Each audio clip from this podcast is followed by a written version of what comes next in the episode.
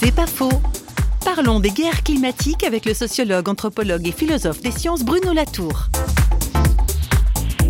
Les, situations de guerre sont des situations pour lesquelles on a l'équipement mental et organisationnel, juridique, etc. Des guerres entre humains, j'entends. Tandis que les guerres euh, climatiques, c'est nouveau, personne ne s'est jamais posé cette question avant.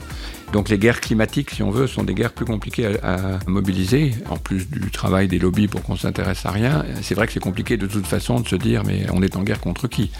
Il faut redéfinir des, des ligues, des frontières, euh, des associations et des, des amis et des ennemis, disons, pour le dire de façon classique.